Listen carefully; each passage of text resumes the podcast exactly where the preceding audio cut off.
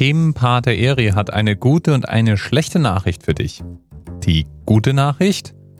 Du bist Spitzenreiter. Also wir sind Spitzenreiter. Und mit wir, da meine ich uns, Deutsche, Deutschland, so generell.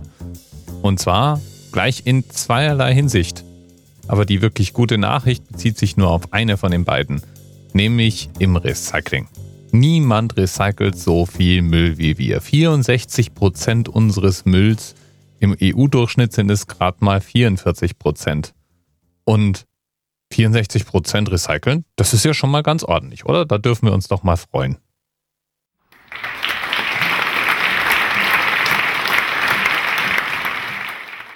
Ja, und recycelt heißt dann vermutlich auch, dass wir das alles verwenden, oder?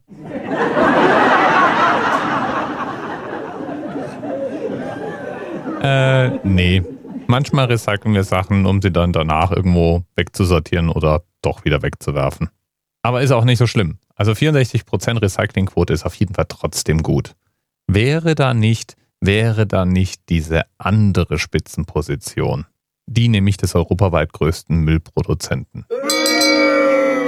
Shame! Shame! Shame! Ja, und das ist auch unser heutiger Themenanker. 618 Kilo pro Kopf wird in Deutschland Müll produziert. Und damit sind wir auf Platz zwei. Nur die Dänen produzieren noch mehr Müll. Ich habe ja hier schon mal über die Lebensmittel gesprochen, die wir in Deutschland wegwerfen. Das sind 222 Millionen Tonnen im Jahr.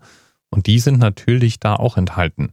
Plus der Müll, der zum Teil produziert wird, nur damit man uns mit Annehmlichkeiten versorgen kann. Verpackungsmüll, also der beim Transport entsteht zum Beispiel. Damit das Ganze eben nicht noch weiter überhand nimmt, hat die EU übrigens einen Plan vorgeschlagen, der bis 2030 EU-weit die Quote an Müll senken soll. Und der kommt in mehreren Stufen. Die erste Stufe ist natürlich Müllvermeidung. Die zweite Stufe ist dann das Recycling.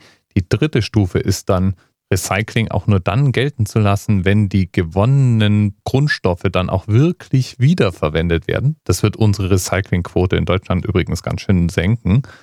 Und die nächste Stufe ist das Wiederverwendete dann, wenn man es denn irgendwann nicht mehr recyceln kann, möglichst umweltschonend zu verbrauchen, zu verbrennen oder irgendwo unterzubringen, wo es eben keinen weiteren Schaden mehr anrichten kann. Wer übrigens mit dem Thema Müll auf YouTube zu surfen beginnt, wird übrigens außerdem auf eine regelrechte Subkultur stoßen. Es gibt nämlich eine Bewegung, in der Menschen versuchen, durch ihr Leben zu gehen, ohne Müll zu produzieren. So ähnlich wie Veganer, die versuchen, durch ihr Leben zu gehen, ohne Tiere zu quälen, nur eben ausgelegt auf vollständige Müllvermeidung. Im einfachsten Fall hat man da natürlich dann seinen Jutebeutel zum Einkaufen und seinen eigenen Becher für den Kaffee und eine eigene Flasche fürs Wasser. Aber es gibt Tipps und Tricks und eine Menge Ideen, wie man denn ein Leben aufbauen kann, das auf maximale Müllvermeidung hin optimiert ist. Und da scheint es eine Menge Leute zu geben und eine Menge Ideen. Das stimmt mich dann doch wieder optimistisch. Lieben Dank, Eri. Und ich ich gehe jetzt mal weiter YouTuben. Mal sehen, was ich hier so alles noch optimieren kann. Bis bald.